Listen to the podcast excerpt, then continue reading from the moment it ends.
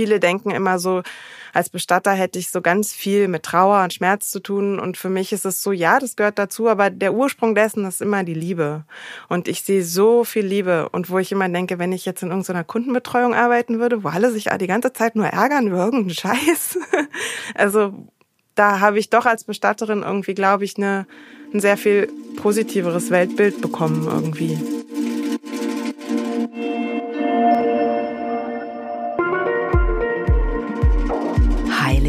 Heiliger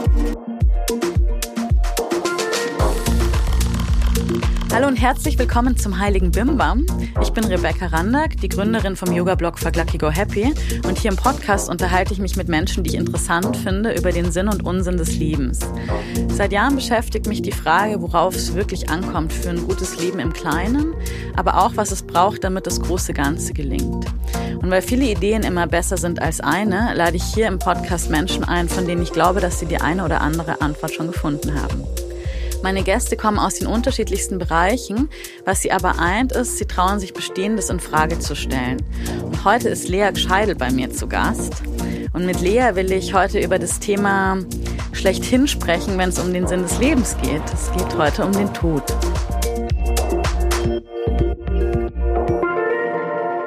Lea ist 38 und vom Beruf Bestatterin. Und Lea ist eigentlich so gar nicht die Frau, die mir jetzt eingefallen wäre, wenn ich an BestatterInnen denke. Und das macht's für mich schon total spannend, weil allein schon weibliche Bestatterinnen sind, glaube ich, eher selten. Und ich denke jetzt eher so an so kräftige Männer, die in feinem Zwirren und mit andächtigem Gesicht in großen kastenartigen Wägen Särge durch die Gegend fahren. Zumindest ist das ein Teil meiner Erfahrung mit dem Tod. Leas Eltern führen das Bestattungsunternehmen Caron in Berlin und insofern hat äh, Lea das Thema Bestatten irgendwie schon zu Hause gelernt quasi. Was sie genau macht, müssen wir gleich noch besprechen, weil eigentlich gibt es Leas Job noch gar nicht so richtig. Ihre große Aufgabe ist es auf jeden Fall, so sie selbst, das Thema Tod ganz neu zu denken. Für ein Thema wie heute einen passenden Sponsor zu finden, ist gar nicht so einfach. Und deswegen kam es uns fast wie so ein makabrer Beigeschmack vor, dass wir ausgerechnet die niederländische Versicherungskooperative DELA als Partnerin haben, die seit 2018 auch in Deutschland Sterbegeld und Risikolebensversicherungen anbietet. Natürlich ist es nicht ein reiner Zufall, weil ich habe von Lea überhaupt erst gelernt, dass es so etwas wie Sterbegeldversicherungen gibt und vor allem auch, dass es sowohl in finanzieller Hinsicht als auch thematisch gar nicht so eine schlechte Idee ist, sich dem Thema mal zu widmen. Bei einer Sterbegeldversicherung geht es in erster Linie darum, sich zu Lebzeiten schon darum zu kümmern, dass die Kosten für die eigene Bestattung gut gedeckt sind, die ja gegebenenfalls recht teuer werden kann. In Deutschland sind das durchschnittlich 6.000 bis 8.000 Euro. Die Dela hat aktuell sehr gute Konditionen und vor allem ist interessant, dass man je jünger man ist bei Versicherungsbeginn, desto geringer sind die Beiträge. Ich gebe euch mal so ein Rechenbeispiel. Wenn ich möchte, dass meine Hinterbliebenen 8000 Euro haben, um mir einen tollen Abschied aus dem Leben zu bereiten, dann müsste ich jetzt mit 36 einmalig 4250 Euro einzahlen. Theoretisch könnte ich aber auch monatlich 13,80 Euro zahlen, bis ich 85 bin.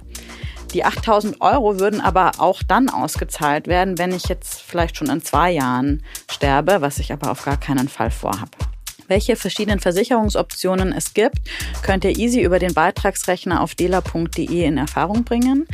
Vielleicht kommt es euch ähnlich absurd vor wie mir, euch mit dem eigenen Tod oder dem Tod von Angehörigen so intensiv zu beschäftigen und den sogar irgendwie zu planen, verstehe ich total. Aber trotzdem ist es wichtig, diese Themen und auch das Alter nicht erst im Ernstfall zu besprechen, weil in solchen Extremsituationen führt es dann oft zu Streitigkeiten oder echt auch unnötigen Sorgen, die man man sich vielleicht ersparen kann. Die Crew bei Dela unterstützt euch übrigens auch bei Fragen rund um Vorsorgevollmacht, Patientenverfügung und Wunschbestattung. Ich empfehle euch sehr, auch die Beratung in Anspruch zu nehmen. Ich fand das wirklich ausschlussreich, was ich über das Thema Sterbegeldversicherung gelernt habe und warum das sinnvoll ist. Alle Infos dazu findet ihr auf dela.de. Dort gibt's natürlich auch äh, den Beitragsrechner, Antragsformulare, Telefonnummern und Links und Co. packe ich euch wie immer nochmal in die Show Notes.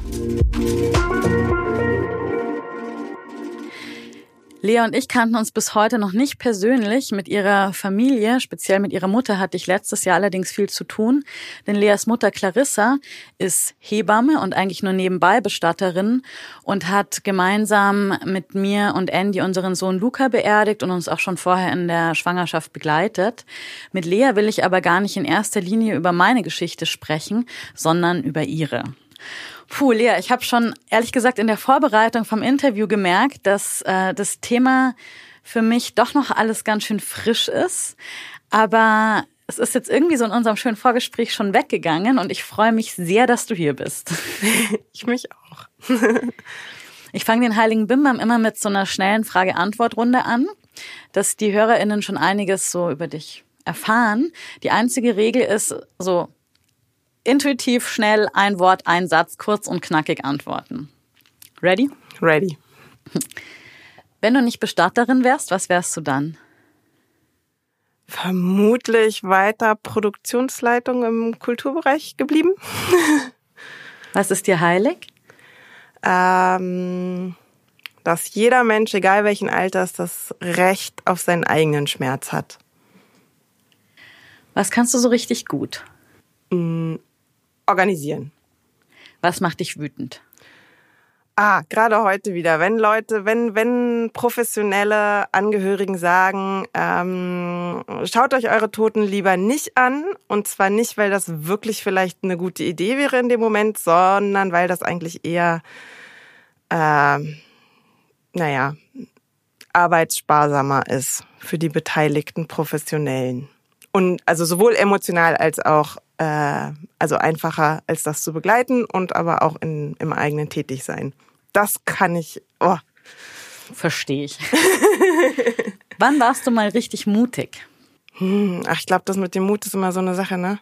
Das, was andere mutig finden, ist ja dann oft eher so aus der Not geboren, wo ich nicht weiß, ob ich sagen kann, dass das Mut ist. Hm. Weiß ich nicht. Was glaubst du, fehlt uns Menschen am meisten? Zusammenhalt. Welches Thema darf in unserem Gespräch heute auf gar keinen Fall fehlen? Mut. Super, dann sind wir ja doch wieder beim Mut. Wie ist es so auf einer Party, wenn du Leute kennenlernst und dann kommt die Frage, ja, und was machst du so? Meistens finde ich es eigentlich ganz gut, weil man dann dieses ganze Thema Smalltalk ziemlich schnell einfach mal überspringen kann. Und dann häufig, ähm, also entweder gibt's Menschen, die da einfach, ich sag mal, sich mal einen Drink holen gehen dann und einfach das Gespräch dann nicht haben wollen. Oder aber ich krieg echt irgendwie total persönliche, häufig auch total schöne und tiefgehende Dinge erzählt, äh, die man sich sonst nicht in den ersten zehn Minuten auf einer Party erzählt. Und ich finde das eigentlich ganz schön. Super. Wie kommt's überhaupt, dass du dann doch in dem Beruf gelandet bist und Bestatterin geworden bist? Also ich glaube, eine wichtige Information ist, dass mein Vater nicht immer Bestatter war, sondern eigentlich erst Bestatter wurde, als ich gerade aus dem Haus bin. Das heißt, ich bin damit nicht aufgewachsen, sondern habe das eigentlich als Studentin immer so von außen verfolgt, was er da so macht und wie es ihm damit geht und was das so tut und so. Und ähm, für mich war es dann, ich habe Wirtschaft studiert und Schwerpunkt auch oder Dinge, die mich interessiert haben, war auch Familienunternehmen. Und da ist es schon so, dass in den allermeisten Fällen die erstgeborenen Kinder das Unternehmen dann auch äh, übernehmen. Und das war, glaube ich, das erste Mal, wo ich so gedacht habe, was würde ich eigentlich machen, wenn mein Vater jetzt plötzlich sterben würde mit dem Unternehmen? Und irgendwie war für mich immer klar, okay, na, dann mache ich das weiter. Und das war immer so ein Gedanke von, irgendwann mache ich das, aber nicht jetzt. Ich bin ja auch noch viel zu jung und das ich fand das das fühlte sich auch immer so ein bisschen wie Anmaßung an, jetzt irgendwie noch nichts Großes im Leben erlebt, sage ich mal, und äh, dann irgendwie Menschen in diesen Krisensituationen oder in diesen Ausnahmesituationen helfen zu wollen, fand ich irgendwie hat sich nicht gut angefühlt. Und dann war ich aber an einem Punkt in meinem Leben, wo ich nicht so richtig wusste, wo es dann beruflich doch weitergehen sollte und ähm, hatte dann eigentlich erstmal so einen Deal mit meinem Vater, ich helfe dir mal ein halbes Jahr mit der Internetseite und auf den Trauerfeiern. Und irgendwie hat sich dann schon innerhalb, ich glaube, nach drei Monaten oder sowas rausgestellt, dass diese Sachen eigentlich nur in meinem Kopf waren und das eigentlich im Umgang mit den, mit den Menschen ähm, das überhaupt kein Problem war, sondern dass das einfach was anderes war. Und natürlich, also mein Vater ist eher so der Typ Seebär, so mit dem fährt man über alle sieben Weltmeere und der kriegt einen irgendwie heil von A nach B. Fährmann, ne, Charon, so. Ah, Charon, Charon heißt Fährmann? Ja, Charon ist der Fährmann, der die in, in der Mythologie die, Le also die vom Land der Lebenden über den Styx in den Land der Toten gebracht hat. Ah, okay. Mhm. Genau. Und das war ich jetzt nicht, aber es war eher so, dass ähm, dadurch, dass ich viele Dinge konnte oder ich nicht unerschrocken war oder ich Dinge okay fand als, ich sag mal so, das kleine Mädle, dann kann es nicht so schlimm sein. Und dadurch sozusagen, dass eine große Ermutigung war, sich darauf einzulassen und das nicht so, also irgendwie, also eine ganz andere Perspektive da für mich war zum Arbeiten, die ich mir dann halt auch erst erarbeitet habe. Und dann war es irgendwie ganz schnell keine Frage mehr. Wie alt warst du, oder wie lange ist das jetzt her? Das war 2013, 14. Okay. 14, glaube ich. Und was sind so die, äh, die, die, die schönsten Momente in deinem Beruf? Mm. Ich glaube, die schönsten Momente sind immer, wenn irgendwie sich was löst oder was zusammenkommt. Also wenn, wenn die Liebe sichtbar wird, würde ich das mal zusammenfassen. Und das passiert halt häufig. So, also viele denken immer so, als Bestatter hätte ich so ganz viel mit Trauer und Schmerz zu tun. Und für mich ist es so, ja, das gehört dazu, aber der Ursprung dessen ist immer die Liebe. Und ich sehe so viel Liebe. Und wo ich immer denke, wenn ich jetzt in irgendeiner Kundenbetreuung arbeiten würde, wo alle sich die ganze Zeit nur ärgern über irgendeinen Scheiß. also da habe ich doch als Bestatterin irgendwie, glaube ich, eine, ein sehr viel positiveres Weltbild bekommen irgendwie. Ich sehe so viel Schönes einfach auch. Ich kann mir das gut vorstellen und es ergibt für mich auch total Sinn, was du alles sagst und ich muss schon wieder fast heulen. du hast ja oder beziehungsweise früher hast du auch ähm, viel mit mit Babybestattungen zu tun gehabt, eben auch weil es mit auch ja ein Schwerpunkt von von Caron ist und eben auch weil deine Mutter ja, ja. Hebamme ist und auch Frauen mit schwierigen Schwangerschaften oder in, begleitet. Ja. Und jetzt bist du ja selbst Mutter von äh, zwei Kindern, ja. Zwillingen. Ja. Die sind jetzt knapp drei. Aber wie war das dann? Also ähm, ist das schwierig oder war das für dich schwierig, wenn du mit den ja, mit einfach den Babys, die gestorben sind, zu tun hattest, selber schwanger warst oder deine Kinder klein waren? Ähm, also ich habe das dann tatsächlich nicht mehr gemacht. Also mh, das eine ist, dass ich es irgendwie schwierig fand, sag mal, mit einem sichtbar schwangeren Bauch mit Menschen zu arbeiten, die gerade ihr Kind verloren haben. Stimmt. Ja. Muss irgendwie nicht sein. Und ähm, als die klein waren, war ich irgendwie eh zu Hause und ich habe also es war für mich emotional da nicht so das Problem. Ich habe das, also ich habe das auch in, in, in ein, zwei Fällen gemacht noch. Es war eher generell so, dass ich das Gefühl hatte, dass sozusagen meine emotionale Kapazität äh, für mein, durch meine Kinder eigentlich mehr oder weniger aufgebraucht war und ich egal für welche Familie da nicht mehr genügend irgendwie übrig hatte, um auch noch neben irgendwie Mutter von Zwillingen kleinen Babys äh, auch noch irgendwie anderen Menschen da, ähm, ja, für die emotional da zu sein. Das heißt, da kann ich eigentlich gar nicht so viel sagen. Was ich für mich selber irgendwie interessant fand, ist, dass ich vorher immer dachte, ach, äh, das ist nicht so ein Problem. Und das war auch so lange kein Problem, wie lange ich nicht wusste, dass sie Zwillinge sind. Und ab dem Zeitpunkt, wo ich wusste, dass sie Zwillinge sind und ich auch wusste einfach, dass das Risiko, dass das nicht gut, sehr viel höher ist, also nicht gut geht, sehr viel höher ist, da wurde es irgendwie schwieriger. Und dann kam ein Tag, dann habe ich schon eigentlich nur noch Bürokram gemacht und dann kam ein Tag, wo ich mich um die ähm, Geburtsurkunde, aber mit Tod geboren, für Zwillinge am Standesamt kümmern musste. Puh. Und das war irgendwie so, wo ich dachte, ähm, geht mir doch näher, als ich dachte total verständlich. Und daraufhin hast du ja dann auch, oder beziehungsweise klar, dann warst du erstmal im Mutterschutz und so weiter und so fort und äh, vollkommen auf anderer Ebene gefordert.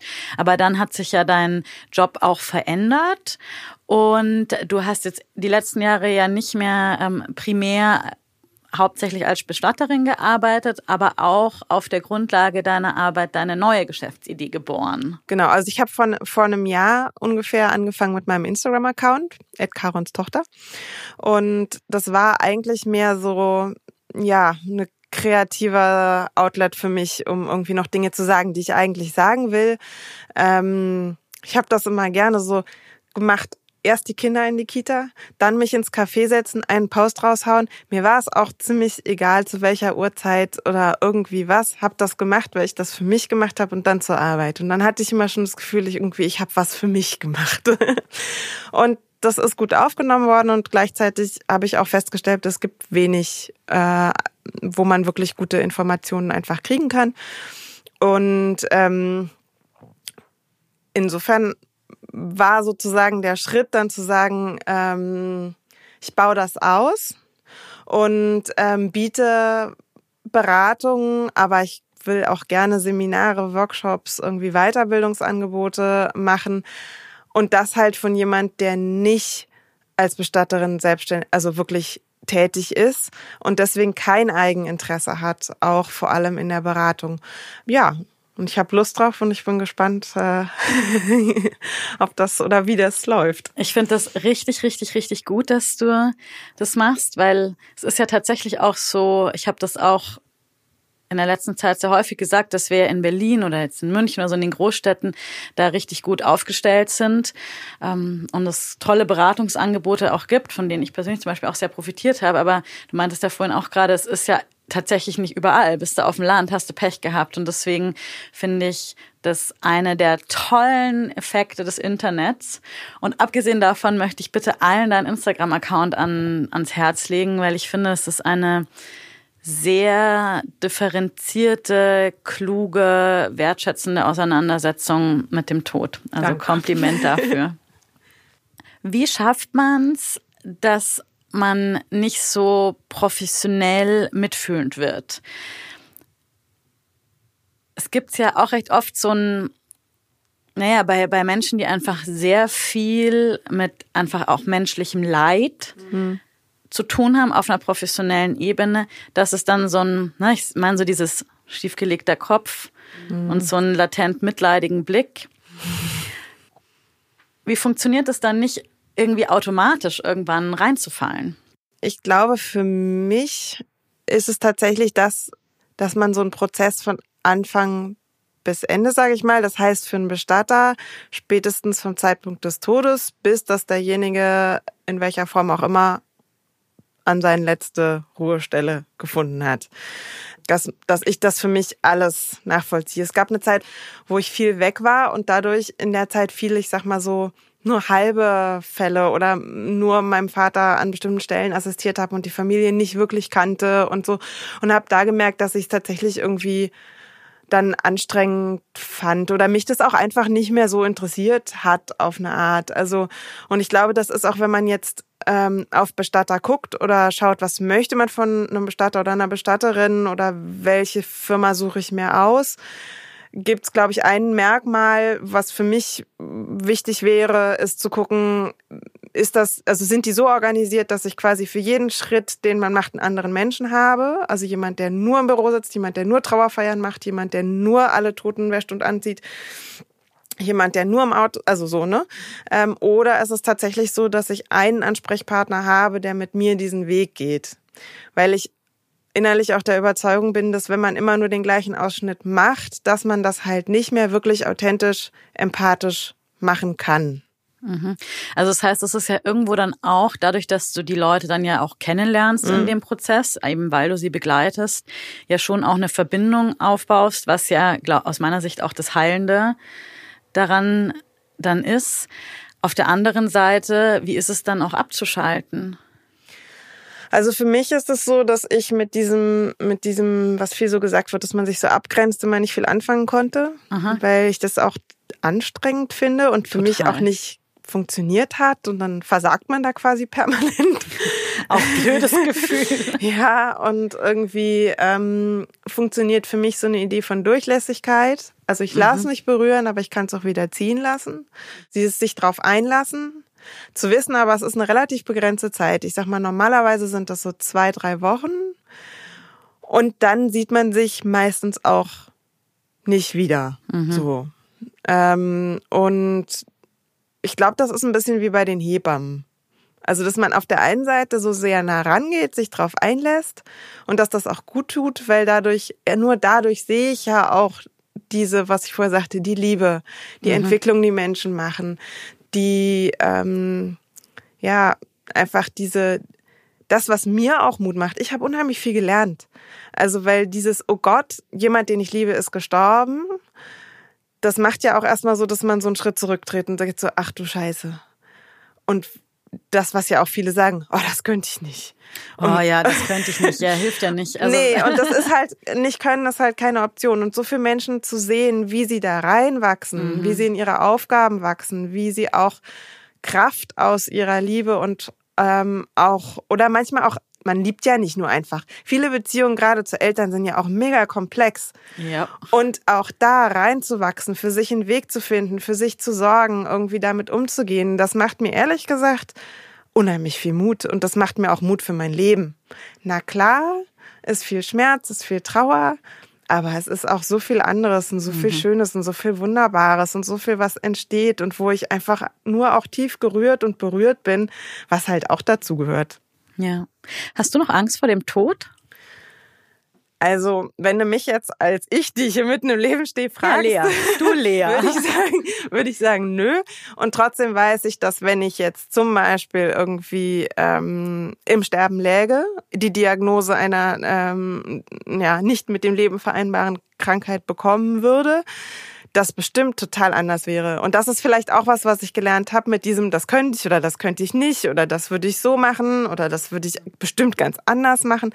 Man weiß es nicht. Man weiß ich nicht. weiß es erst, wenn es soweit ist. Und das ist in Ordnung. Finde ich auch. Aber ich habe jetzt im Leben keine Angst vorm Tod. Das kann ich sagen. Ja, keine Berührungsängste. ja, und also ich lebe nicht in Angst vor dem Tod. Okay, so. super. Hast du irgendwie sowas wie einen spirituellen Hintergrund oder so, der dir äh, den Umgang mit dem Tod erleichtert? Oder glaubst du an irgendwas? Also ich glaube, ich würde da gerne eine Anekdote dazu erzählen. Gerne. Geschichten Und sind zwar wurde mein Vater gefragt von einem Journalisten für eine Fernsehsendung, die es dann nie ins Fernsehen geschafft hat, aber zu Buddhismus und Bestattung. Weil mein Vater ist praktizierender Buddhist und ähm, er wurde halt und wir haben das irgendwie zusammen gemacht, aber und er wurde halt zu immer so einer buddhistischen Sichtweise erzählt. Und ich würde mich selber nicht als Buddhistin bezeichnen, bin damit natürlich aber aufgewachsen und hörte ihn immer so reden und dachte immer so, hm, hm, sehe ich irgendwie alles aus oder ich bin da total nah dran. Würde das würde aber von mir nie sagen, ich bin Buddhistin. Das heißt, ich glaube, auf eine Art ist mir da vieles total nahe und ich würde mich durchaus irgendwie als spiritueller Mensch bezeichnen, aber ich kann mittlerweile total schlecht mit diesen ganzen Spiri-Krams irgendwie, äh, der geht, weil ich auch immer das Gefühl habe, das trägt häufig halt nicht. Du sprichst mir total aus dem Herzen. Also äh, ich das ist ja auch seit vielen Jahren eine Grundidee auch von For Lucky Go Happy, von meinem Blog und so, dass ich einfach denke, dass das, was man gemeinhin unter Spiritualität versteht, mit Spiritualität überhaupt gar nichts zu tun hat, sondern das ist Klimbim und eine echte Spiritualität, die, wie du sagst, trägt, zeigt sich, glaube ich, genau in solchen Situationen, ähm, wenn eben einen der Tod begegnet zum ja. Beispiel. Und ich glaube, deswegen bin ich da auf eine Art auch sehr offen, weil erstens in meiner Begleitung finde ich es immer am allerwichtigsten, dass die Menschen ihren Weg finden und es ist egal, was ich davon halte. Und ähm, es ist nicht nur egal, was ich davon halte, sondern ich finde, ich bin quasi urteilsfrei oder ich stelle mich urteilsfrei zur Verfügung und glaube tatsächlich daran, dass den Menschen das hilft, was ihnen hilft und dass wir Menschen unterschiedlich sind. Also das ist eine Überzeugung und ich habe auf eine Art, also wenn wir es nochmal runterbrechen, ich glaube an sowas wie eine Seele. Ich würde aber, ich bin aber total offen, was danach tatsächlich mit so einer Seele passiert und es ist mir auch nicht mehr so wichtig. Also es ist egal, ob da jemand recht hat oder nicht recht hat. Ich habe unheimlich großes Vertrauen in unsere Seelen. Die werden das schon machen.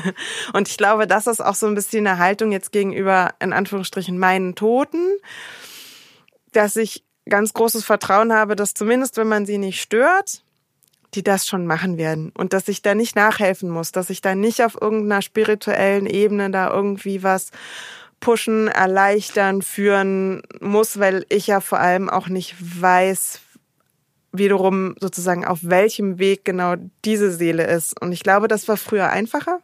Also wo sozusagen die, die gestorben sind, gefestigter in der Überzeugung waren, was jetzt passiert. Und dann die, die quasi von außen kamen und geholfen haben, die gleichen Überzeugungen geteilt haben und das dann kongruent war sozusagen.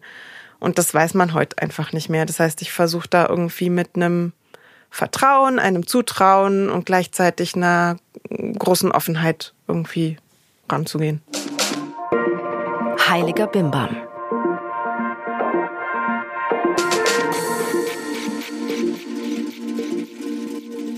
Du hast gerade schon angesprochen, früher war es irgendwie so ein bisschen anders. Also ich bin ja sowieso auch aus Bayern. Also ich finde auch der Umgang mit dem Tod in Bayern ist ganz anders als in Berlin.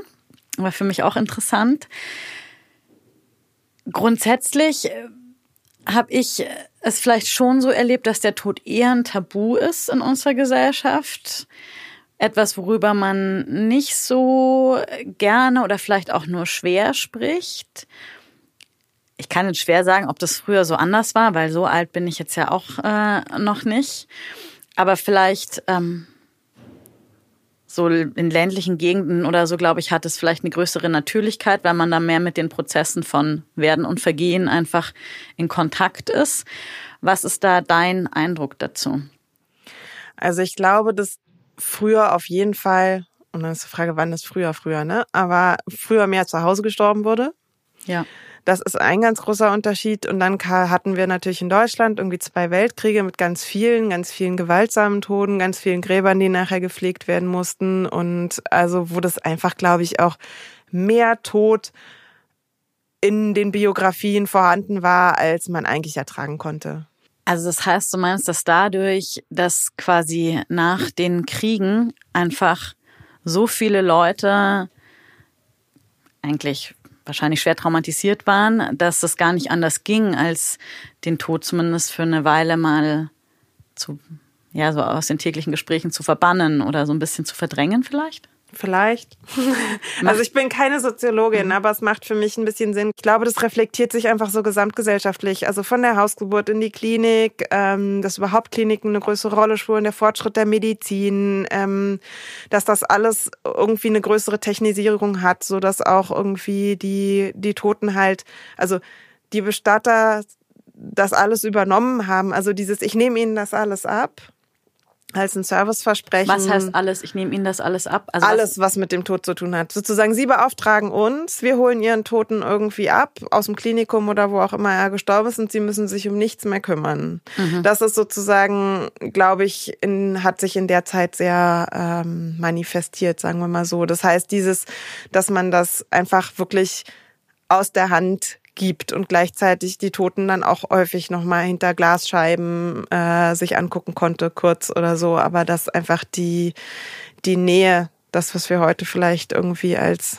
mit Bindung und dann wieder auch diese Bindung auflösen, Abschied nehmen, ähm, in den Fokus rückt. Das war halt da nicht so. Und das hat sich, glaube ich, überhaupt irgendwie, dass das anders war, eigentlich hauptsächlich durch in den 80ern auch durch ähm, AIDS und die Hospizbewegung geändert.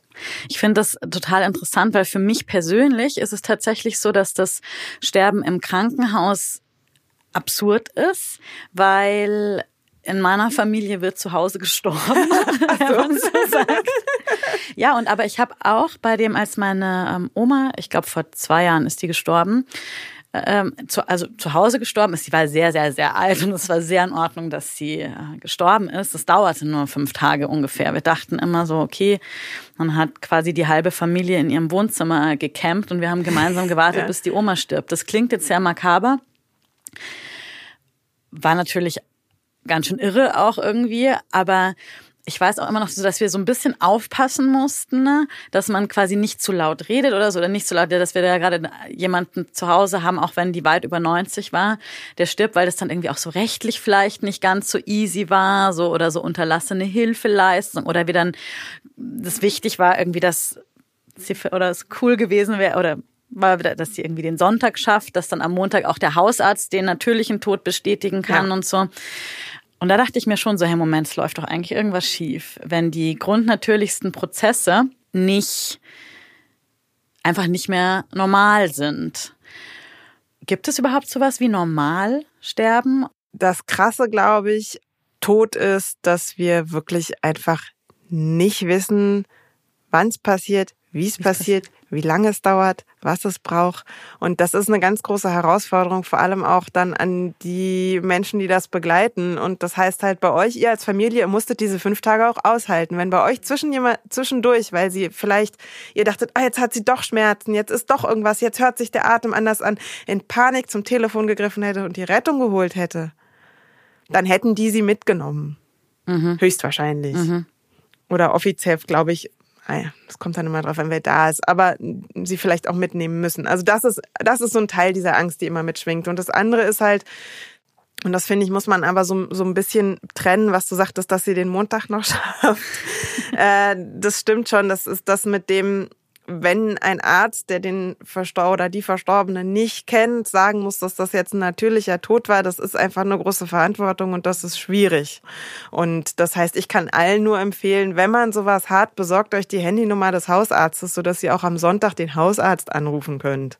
Und dann kann der entscheiden, wie er es dann macht. Und da, selbst da ist es auch so, dass wenn der Unterlagen hat oder zumindest erreichbar ist für denjenigen, der dann den Tod feststellt, und die miteinander reden können. Ne? Mhm. So von Arzt mhm. zu Arzt. Ah, okay. Und man Krankenakten hat, die vor Ort sind und einsehbar sind. Mhm. Das hilft halt alles demjenigen, der sagen muss, es war ein natürlicher Tod, zu sagen, ich kann das bestätigen, dass das ein natürlicher Tod ist. Wir sind eigentlich schon mittendrin in dem Thema, wo ich dich noch so ein bisschen genauer zu befragen wollte. Als Bestatterin oder bei, bei euch dann ähm, vielleicht auch am Abendbrottisch oder was, klingelt ein Tele das Telefon ja. und jemand ist gestorben. Ja. Das ist ja so dein erster Kontakt dann als Bestatterin mit der, den Familien. In den allermeisten Fällen, ja. Also ich finde es auch selber immer ganz besonders und ganz schön, wenn ich diejenigen, die dann versterben, vorher nochmal selber gesehen habe. Ah, quasi, wenn man schon, also man weiß, jemand liegt im Sterben ja, und redet genau. schon mal mit dem Bestatter, genau. der Bestatterin. Genau. Ah, interessant. Ja. Also das, und es ist häufig für die, die sterben, also oft ist das tatsächlich Krebs, weil das so ein bisschen, ich sag mal, berechenbarer ist ja. als manche andere Krankheit, dass die, die sterben, ein Bedürfnis haben, das zu klären. Und ich glaube, das ist auch so ein bisschen, ich weiß nicht, ob ich sagen will Kontrolle, aber wir wissen nicht, was mit dem Tod passiert. Und das ist zumindest was, wo ich vielleicht noch bestimmte ähm, Wünsche oder Ideen, was danach mit mir passiert, wo ich ein Bild kriegen kann für mich innerlich, mit dem ich vielleicht irgendwie äh, entspannter bin, als wenn ich nicht weiß, was passiert. Und für die Angehörigen ist das aber oft ziemlich eine Herausforderung. Also da dann mitzugehen. Wie geht's dann weiter? Ähm, die erste Frage am Telefon ist, da kommen wir nochmal auf das zurück, war der Arzt schon da? Mhm. Weil nur wenn der Arzt, die Ärztin ähm, den, also attestiert hat, dass das ein natürlicher Tod ist, dürfen wir auch abholen. Das heißt, wir brauchen immer den Leichenschauschein, damit wir äh, abholen dürfen. Und die andere Frage ist auch, ist immer, wo ist er denn jetzt? Also jetzt war ich ein bisschen von Haussterbefall ausgegangen, was ehrlich gesagt wirklich ja. die die ähm, die viel kleinere Zahl ist. Ich habe die Zahl nicht mehr im Kopf, aber ich glaube, es war fast so was wie 80 Prozent sterben im Krankenhaus oder so. Also Aha. es sind viele. Lass noch mal kurz. Also wenn jemand zu Hause stirbt, ja. dann äh, dann besprecht ihr quasi einfach mit den Familien, okay, ja. wie machen wir denn das jetzt? Genau. Wann kommen wir? Wie genau. passt euch? Genau. Und auch die Frage, wann hättet ihr denn gerne, dass wir kommen sollten? So, weil ähm, das ist ein bisschen unterschiedlich vom Bundesland, aber man hat äh, 24 bis 48 Stunden Zeit auf jeden Fall. Also in Berlin sind 36 zum Beispiel, in Brandenburg halt nur 24, bevor man einen toten Körper in eine dafür vorgesehene Kühlung zu überführen hat. Genau. Und im Krankenhaus ist es halt anders, weil man das dann nicht mehr so unter Kontrolle hat. Was passiert in einem Krankenhaus? Also jemand stirbt. Und dann liegt es am Krankenhaus. Und vor allem nicht nur am Krankenhaus, sondern sogar an der Station. Und manchmal sogar an den diensthabenden Menschen. Okay. Also da habe ich auch schon ganz unterschiedliche Sachen einfach gehört, von wie viel Zeit man hat, wie viel Zeit die Menschen noch haben, sich zu verabschieden, ähm, wie lange jemand noch auf seinem Zimmer bleiben kann oder ob es sowas wie einen Raum der Stille heißt das manchmal oder so gibt, wo ähm, eine Verstorbene hingebracht werden kann und die Familie da noch einige Stunden Zeit hat in Ruhe oder auch vor allem man anreisen kann vielleicht. Und dann ist so ein bisschen die Frage, ob das Krankenhaus das noch sozusagen zur Verfügung stellen kann oder das unterstützt oder nicht. Und dann wird dort ähm, dann äh, nach Feststellung des Todes wieder durch den Arzt und Ausstellung des Leichenschauscheines derjenige durch einen internen ähm, Fahrdienst sozusagen in die klinikeigene Kühlung gebracht. Und da darf man als Bestatter mit dem Auftrag der Familie, also mit dem geregelten Papier sozusagen, ähm, und die Verstorbenen da wieder rausholen. Und sobald die da wieder rausgeholt sind sozusagen, ähm, ist es eigentlich so, dass die Familie wieder frei bestimmen kann. Also muss halt in der offiziellen Kühlung, aber auch da kann man sie wieder rausholen, sowohl beim Krematorium als auch äh, beim Bestatter kann man verstorbene Auskühlungen rausholen und wieder reintun. Und das ist kein Problem. Und das heißt, dass dann auch zum Beispiel dann in, bei so einem, bei so einer Kühlung, also ich kenne das selber ja auch, dass man dann noch äh, in so extra Räumen so für die Familie so Abschiednahmen genau. organisieren kann. Genau. Ähm, ich glaube, für mich ist bei so einer Abschiednahme ganz wichtig, dass es keine, mein Vater sagt immer Besichtigung ist. Also dieses, ne, was man früher hatte, du hast irgendwie, keine Ahnung, fünf Minuten oder danach geht die Trauerfeier los oder irgendwie, keine Ahnung, also dass das so eher sowas ist, man guckt mal kurz, ob alles richtig ist oder ob der richtige Mensch im Sarg liegt oder ob der die richtigen Klamotten anhat und geht dann so weiter. Das ist für mich nicht Sinn und Zweck. Also das ist so das eine, aber das, was ich eigentlich meine, ist, dass für mich Abschiednahme ganz wichtig ist, dass es ein freier Zeitraum ist, also wo man tatsächlich genug Zeit für sich hat und auch die Möglichkeit hat, erstens eine, jemand zu haben, der emotional stabil ist. Das wäre dann ich, mhm. ähm, der das auch vorher so, ich sag mal, ähm, gestaltet hat, dass es dem Prozess gut tut, sage ich mal. Und das, was wir so im Krimi sehen, irgendwie nackte Menschen auf Stahlblech unter Leichentuch, ist halt nicht hilfreich. Das würde man halt einfach nicht machen. Das, ne, das, also diese Situation gibt's eh nicht, aber also nur in Filmen. Da darf man, glaube ich, aber, gar nicht rein eigentlich, nee, ne? In das die ist auch echt, Krankenhaus oder oder so nee, so eine es Kühlung. Ist auch wirklich, es ist auch wirklich Quatsch. Aber also manchmal denke ich so, wenn wir so viele Abschiednahmen und Sterbeberichte hätten, wie wir Geburtsberichte hätten im Internet da wären wir echt einen Schritt weiter. Also, dass man Stimmt. einfach die Vielfalt sieht. Also so die Frage, ne, was ist normal? Die Vielfalt ist so groß, die Zeit und die Selbstbestimmung für sich selber zu haben. Wie langsam gehe ich ran, wie viel gehe ich zwischendurch noch mal eine Runde spazieren, näher mich noch mal an, mache ich das alleine zu mehreren, gehe ich erst zu mehreren, will ich dann noch mal ein bisschen alleine mit äh, dem Menschen vielleicht was spre sprechen, gerade bei auch komplizierten Beziehungen. Tut es auch manchmal gut, noch mal was zu sagen oder bei auch gerade bei Selbstmord oder so ähm, einfach die nochmal alleine auch Zeit zu haben, unbeobachtet. Und das ist sowas, wo ich am Anfang immer dabei bin und gucke und wenn ich so das Gefühl habe, irgendwie, das ist jetzt auf eine Art stabil, die machen jetzt ihren Prozess, dann gehe ich auch raus. Und da ändert sich für mich sowas von, ähm, also mein innerer Gradmesser ist so ein bisschen, wann fühlt sich wohl juristisch an sozusagen. Ja. Also wann gucke ich dem zu, weil ich das sozusagen äh, interessant finde, was passiert so ungefähr. Und das ist für mich dann der Zeitpunkt, wo ich sage, ähm, ist es für euch okay, wenn ich vor die Tür gehe, wenn ihr was braucht, sei es ein Stift oder eine Schere, weil ihr noch irgendwas machen wollt oder eine Frage habt oder irgendwie sowas. Ich bin vor der Tür.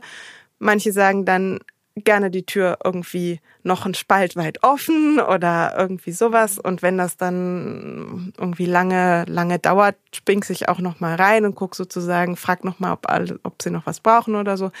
Aber da habe ich echt unheimlich viel Vertrauen wirklich in die Kraft von Menschen bekommen, ihre eigenen Prozesse zu gehen. Ja, viele haben ja auch an, also ich erinnere mich tatsächlich auch noch als der Opa zu der Oma, der ist vorher gestorben. Das war der erste Tote, den ich gesehen ja. habe. Ich weiß nicht, ich glaube, ich war irgendwie Anfang 20, auch zu Hause. Und das war irgendwie, also ich fand das überhaupt nicht schlimm, aber ich weiß auch noch, dass ich so ein bisschen so ein, uh, so ein mulmiges Gefühl hatte, so, ah, da ist jetzt eine Leiche quasi. Wie ist deine Erfahrung mit Berührungsängsten vor toten Körpern? Aufregung ist ja normal, ja. ist ja immer. Das ist ja auch was, ich meine, Tod können wir uns nicht vorstellen.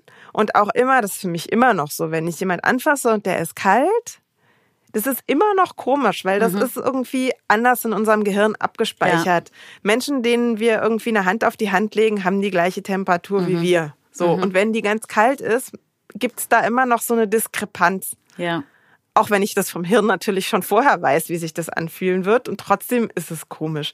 Und das ist auch völlig in Ordnung. Auch die, die sich entscheiden, eine Abschiednahme zu machen, haben meistens vorher schlecht geschlafen, sind total aufgeregt und oder machen sich Sorgen ist normal, aber ich glaube, das ist vor allen größeren Lebensereignissen oder Dingen, wo man sich irgendwie auf was einlässt, was man noch nie gemacht hat, was man sich noch nie vor, also was man sich auch nicht vorstellen kann, wo man auch nicht von 500 Leuten schon gehört hat, irgendwie, ja, ist gut, ist ein bisschen anstrengend, aber muss man machen.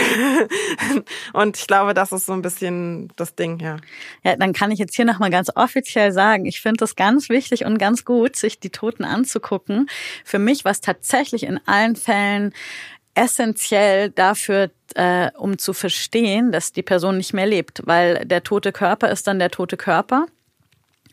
Und das Leben ist irgendwie raus. Oder also in meiner in meinem Verständnis ist dann die Seele ist irgendwie raus. Und das ist dann aber nicht also dieser Körper sieht ja noch ziemlich genauso aus wie der wie der Mensch vorher. Aber es ist halt nicht mehr. Also dieser kleine feine Unterschied das war für mich in allen Fällen sehr ja irgendwie ein, also ein, so, so ein Schlüsselpunkt. Und ich habe auch das Gefühl gehabt, man kann irgendwie merken, wenn es dann weg ist. Also dann ja. gab es immer auch irgendwann den Zeitpunkt, dass ich dachte so, ja, okay, jetzt müssen wir aber irgendwie diesen Körper auch ja. dann mal, ja. der muss woanders hin, der kann jetzt nicht mehr hier sein, auf der Couch oder so, ne? Ähm, okay, das heißt, Abschiednahmen. Haben wir drüber gesprochen und dann geht's ja auch weiter in Richtung Trauerfeier, Beerdigung, Krematorium. Was braucht es, damit das gut gelingt und auch ein Ritual ist, das den Abschied erleichtert? Also meine Erfahrung ist, dass es tatsächlich hilft, einen Schritt nach dem anderen zu machen und nicht zu große Schritte nehmen zu wollen. Also das sozusagen ich habe ihn noch lebend im Krankenhaus gesehen, habe telefonisch die Nachricht gekriegt, dass er tot ist und dann sehen wir uns mit der Asche, also mit der Urne auf dem Friedhof wieder. Ich, ich glaube einfach nicht, dass man das wirklich verstehen kann. Und dass es nachher vermutlich Jahre braucht, um sozusagen das, was man in, dann in diesen vielleicht zwei Wochen verpasst hat, sozusagen, dann irgendwie zu integrieren und nachzuholen. Ausnahmen bestätigen die Regel. Das heißt, für äh, das, was dann kommt, dass ich, ich es persönlich häufig, häufig sinnvoll finde, einen Schritt nach dem anderen zu gehen. Das heißt, erst sozusagen, wann wird abgeholt, dann die Überlegung der Abschiednahme und erst nach der Abschiednahme wirklich über die konkret über die Trauerfeier nachzudenken. Ich habe das so häufig erlebt, dass vor der Abschiednahme das noch sowas ist von ach wir machen das klein oder ähm, da sollen nur ganz wenige kommen oder das soll der Pfarrer machen und ach nee, wir brauchen auch keine Reden oder irgendwie keine Ahnung sowas. Und dann hat man eine Abschiednahme gehabt und für sich einen Abschied gehabt, seine Zeit gehabt, die halt auch anders als auf dem Friedhof bei so einer Abschiednahme halt jetzt nicht so ist, dass man weiß, okay, in 20 Minuten kommt der nächste, sondern einfach wirklich Zeit für seinen Prozess hat. Danach nochmal eine Nacht geschlafen und dann irgendwie in sich nochmal anders in den Schuhen steht. Und dann auch nochmal anders irgendwie Zugriff auch auf kreative Ressourcen vielleicht hat und guckt, wie man es für sich so gestalten kann, dass auch das wieder, ich sag mal, eine schöne Erinnerung einfach auch ist, ein schöner Abschluss.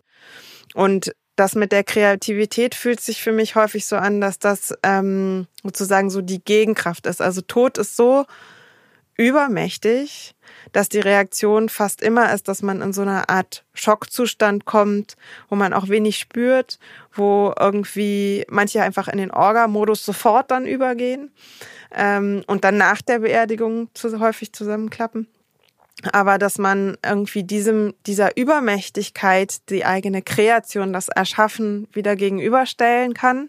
Und das, dazu muss man kein Künstler sein. Das kann auch einfach heißen, dass man sich zusammen hinsetzt und entscheidet, welche Fotos man irgendwo für etwas nutzen möchte oder welche Sargbeigaben man dazu tun möchte. Auch das sind kreative Prozesse, um zu gucken, wie kommt man irgendwie äh, als die Trauer Gemeinschaft vielleicht irgendwie, wer möchte was dazu tun, wer möchte vielleicht noch, ein, noch Worte auch dazu geben. Also wen bindet man ein? Und dann kann das halt auch was sehr, ähm, ja, aus dieser Vereinzelung, die da auch viel mit zu tun hat, ne, mit der Trauer, dass man dann einfach so einsam auch ist und diesen Schmerz auch das Gefühl hat, nur ich kann, was ja auf eine Art auch stimmt, nur ich kann genau diesen Schmerz so nachvollziehen. Äh, und deswegen schneide ich mich von meinem Umfeld ab da auch ein Stück da schon wieder den Kontakt sozusagen zu legen und wieder miteinander in Kontakt zu sein, ähm, dann bricht der nicht so lange ab und dann ist es auch später nicht so schwierig, irgendwie da wieder in Kontakt zu kommen. Ja, ähm, ich habe auch gerade ehrlich gesagt für diese, also für den Teil der Trauerfeier zu gestalten und so, das, also meine ersten Kontakte waren da ja eben in Bayern, wo eben so das Klassische, immer war ja okay. Ich habe das zum Teil sogar auch als eine Art ähm, wie auch so einen äh, sicheren Rahmen erlebt. Mhm. Okay, und dann ja. es war da auch irgendwie eigentlich immer noch, zumindest in meiner Familie, dann einfach noch ein Pfarrer irgendwie am Start und der das dann auch äh, gut irgendwie begleiten konnte und dann irgendwie auch so diese Vorbereitung von den Trauerreden und Pfarrer und dann hat man ja sowieso eine gewisse Liturgie in der Kirche, die ja einfach auch einen sicherheitsspendenden Rahmen Auf jeden gibt. Fall. Jetzt hat es natürlich dafür total gepasst, als wir jetzt hier also unseren Sohn beerdigt haben oder zum Beispiel auch ähm, Familienangehörige von meinem Freund oder irgendwie, naja, Beerdigungen, die, auf denen ich in Berlin war, war das dann irgendwie so total anders und ich war erstmal irritiert, weil für mich war halt Beerdigung, Kirche, Pfarrer und so passt mhm. schon. Ne? Wie viel Selbstgestaltung ist gut? Wie kann man Leute dabei unterstützen? Weil es ist ja schon auch eine recht große Aufgabe ja, wie du sagst, für deine Oma, die wahrscheinlich den Pfarrer kannte und der Pfarrer sie und man sich untereinander kannte. Und dann gibt's auch so Traditionen, sage ich mal, wo man vorher schon weiß, dass es genau den Streuselkuchen irgendwie dann da und da geben wird und so. Und das ist genau das, was du sagst. Das schafft irgendwie Sicherheit. Wenn es passt, ist es super. Und dann muss man auch zum Beispiel, muss deine Oma vorher auch nicht groß drüber reden, weil die weiß auch, was sie erwartet sozusagen ja. oder was dann passieren wird. Jetzt sind wir in Berlin und wir haben halt jetzt gerade mit Caron auch besonders viele junge Menschen. Da ist es halt häufig so, dass das nicht passt. Für niemanden, sondern jeder sich dann irgendwie das Gefühl hat, irgendwie, ich bin hier auf der falschen Veranstaltung. Und dann finde ich es halt gut zu gucken, was lebt auch in so einer Familie oder in so einem Freundeskreis. Ähm, Gerade bei auch jüngeren Menschen sind Freundeskreise und auch Arbeitszusammenhänge nochmal total wichtig und auch denen eine Gelegenheit vielleicht zu geben, zu sagen, das ist das, was wir beitragen wollen und dann zu gucken, was ist dann der Rahmen, weil natürlich eine Trauerfeier, wenn jemand mitten im Leben stand und vielleicht eine wesentliche, auch vielleicht öffentliche Position hatte, politisch engagiert war, keine Ahnung, dann ist so eine Trauerfeier tatsächlich, wie du sagst, auch nochmal eine andere Aufgabe, weil es halt auch für andere Leute da sein muss und auf eine andere Art repräsentativ irgendwie sein muss, weil das halt auch ein Teil des Lebens von denjenigen war, der da gestorben ist. Wo das manchmal sinnvoll ist zu sagen, wir machen was in kleiner Runde unter uns und dann machen wir noch mal was, was wirklich in der Kapelle oder vielleicht noch mal ganz woanders ist und was dann eher, sage ich mal, für die Öffentlichkeit oder für die Menschen waren, die jetzt nicht nur privat sind, weil wenn jemand im Leben stand, sage ich mal, dann war er nicht nur ein Privatmensch. Und es ist dann, finde ich, auch gut, ihn in seinem Leben oder sie in ihrem Leben zu würdigen, in den anderen Facetten, die da auch waren. Das macht sehr viel Sinn. Also was ich jetzt vor allem so von dir höre, ist einfach, dass eigentlich das deine Aufgabe als Bestatterin auch ist, genau irgendwie rauszukriegen, was ist das, was die Leute jetzt irgendwie brauchen, wie kannst du unterstützen, um dann der Familie oder dem dem Freundeskreis zu helfen, die Trauerfeier und die Abschiednahmen und so weiter so zu gestalten, wie es einfach für sie stimmig ist. Genau, und dann ist das Ganze halt ein Prozess. Und dann ist es halt so, dass man da einen Schritt nach dem anderen geht, teilweise auch gemeinsam geht, da auch schon irgendwie häufig in diesen Sachen auch gut nochmal in seine Emotionen auch manchmal kommen kann. Und ähm, die Trauerfeier ist dann nur der Abschluss. Und es ist halt nicht so, dass die Trauerfeier der Abschied ist. Das finde ich auch eine Überforderung, ehrlich gesagt. Genau, und dann geht ja eigentlich die Trauer auch vielleicht sogar erst richtig los, würde ich sagen. Ja. Hast du mit dem Trauerprozess dann überhaupt noch was zu tun? Nee. Dein Job ist dann quasi zu Ende. Ja. Also es ist auch, also ich sehe es immer so, dass ich das Gefühl habe, meine Aufgabe ist es, so gute Unterstützung zu geben, dass die Menschen ihre ersten Schritte so gut in ihre eigene Richtung gehen können, dass sie dann selber weiterlaufen können erstmal. Und nicht relativ schnell schon das Gefühl haben, ich bin so überfordert, dass ich irgendwie überhaupt nicht mehr klarkomme, sondern dass es ein Stück Vertrauen in die eigene, ja, in das eigene Umgehen gibt. Ich denke, so wie du oder wie ihr arbeiten vielleicht ein paar andere auch noch, aber es ist ja auf jeden Fall nicht der Standard das ist ja auch das, was du auf Instagram machst, dass du da versuchst auch mit, würde ich sagen, ein bisschen auch aufzuklären, so wie du gerade meintest über die Sargbeigaben, so man, was es eigentlich alles für Möglichkeiten gibt, das darzustellen. Was glaubst du, muss sich so im Gesamten noch ändern oder was würdest du dir wünschen, dass sich ändert in dem Umgang mit dem Tod? Ich glaube, für mich wäre es tatsächlich wichtig, dass diese diese, ich nenne das immer die Blackbox, irgendwie durchsichtiger wird. Also dass dieses Tote verschwinden irgendwo hin und tauchen wieder irgendwo auf und dazwischen weiß eigentlich keiner, wie es aussieht, was passiert und wie die Leute da arbeiten. Das finde ich irgendwie schlimm. Also weil das halt auch heißt, dass da, wo keiner hinguckt, kann man halt auch arbeiten, wie man will. Es wird halt auch nicht kontrolliert Puh. oder so. Genau. Und dann stehe ich halt häufig auch in so einer doofen Situation. Ich will ja niemandem irgendwie gruselige Bilder in den Kopf setzen. Auf der anderen Seite, ja, wenn niemand drüber spricht und niemand irgendwie das erzählt, wird sich auch irgendwie nie was ändern. Also das. Erzähl, was passiert zum Beispiel?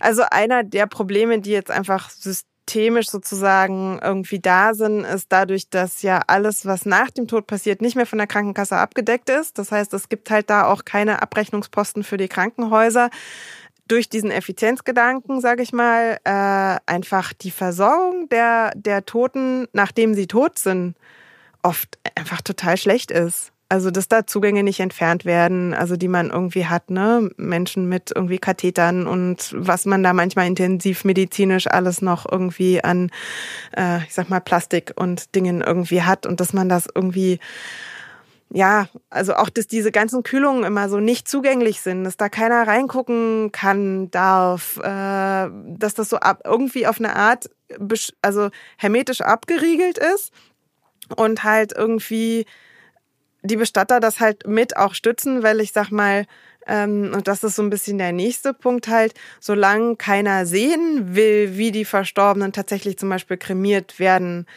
guckt halt wirklich keiner, ob das, was auf meiner Rechnung steht, als irgendwie hygienische Versorgung und Ankleiden, irgendwie, ob das wirklich passiert ist oder nicht. Und also ich würde, glaube ich, jedem empfehlen, lasst euch zumindest irgendwie ein Foto machen oder sagt, dass ihr denjenigen sehen wollt und entscheidet dann noch, ob ihr das wirklich haben wollt oder so. Aber das finde ich tatsächlich so eine Problematik, die einfach dadurch entsteht, dass die Dinge sind, so wie sie sind. Und die Krematorien öffnen sich, die Friedhöfe, finde ich, öffnen sich auch.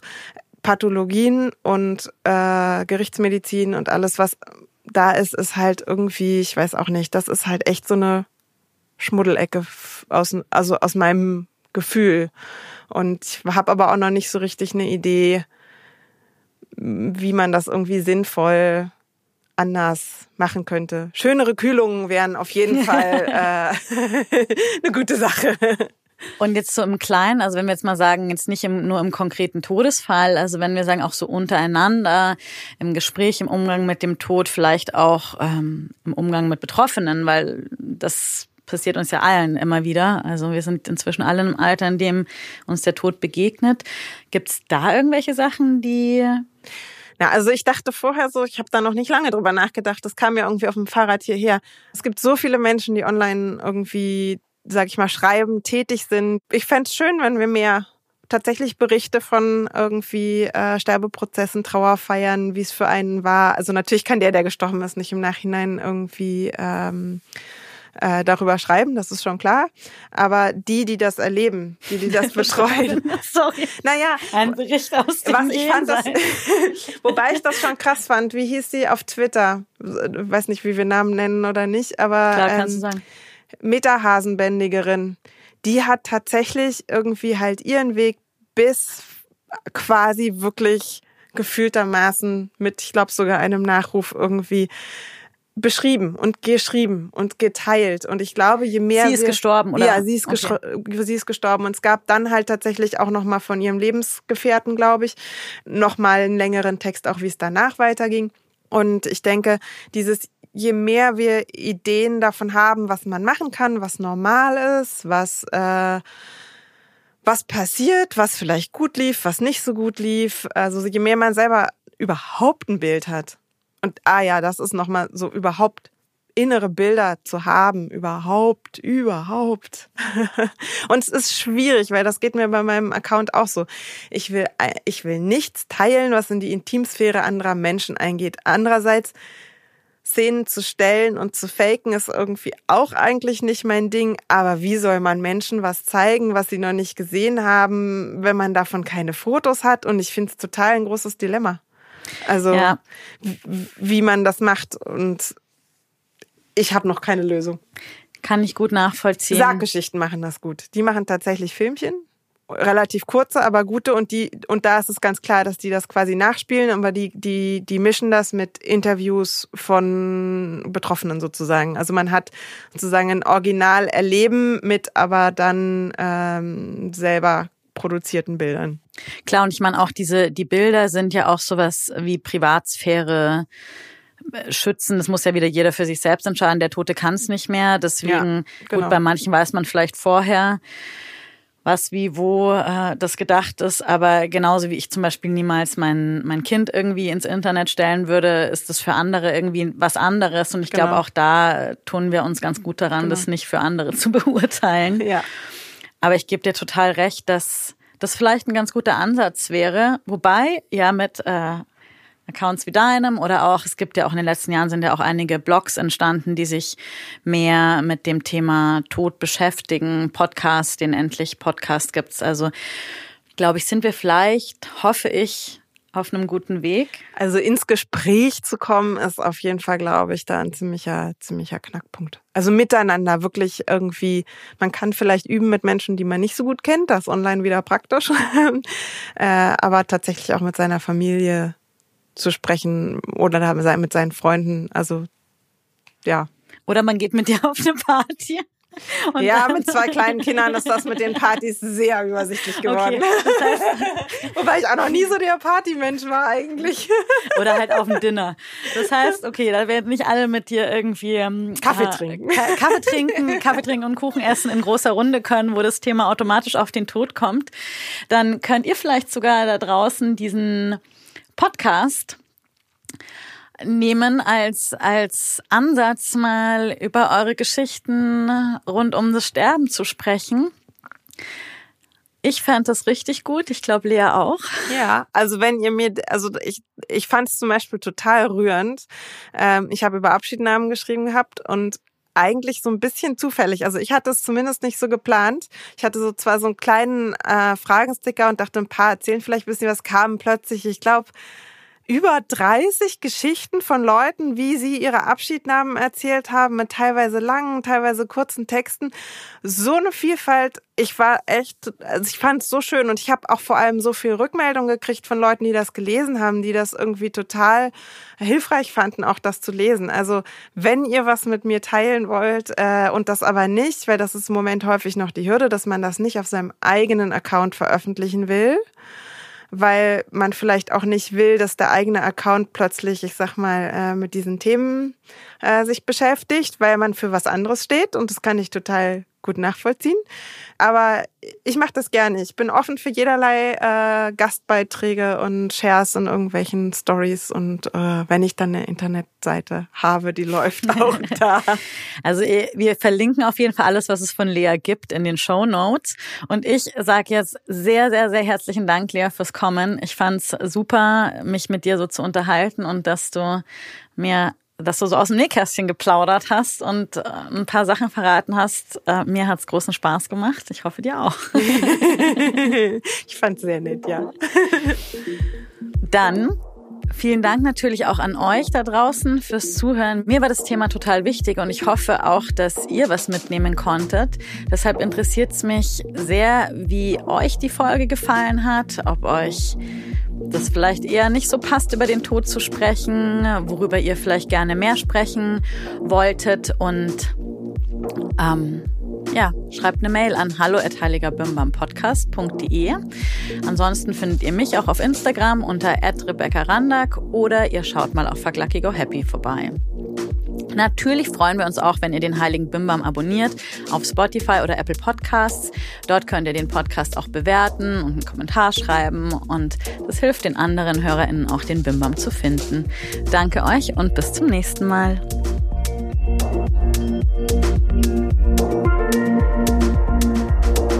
Ein Podcast von Fuck Lucky, Go Happy in Kooperation mit Ikone Media. Moderation Rebecca Randack, Redaktion Ikone Media. Alle Informationen unter heiligerbimbampodcast.de.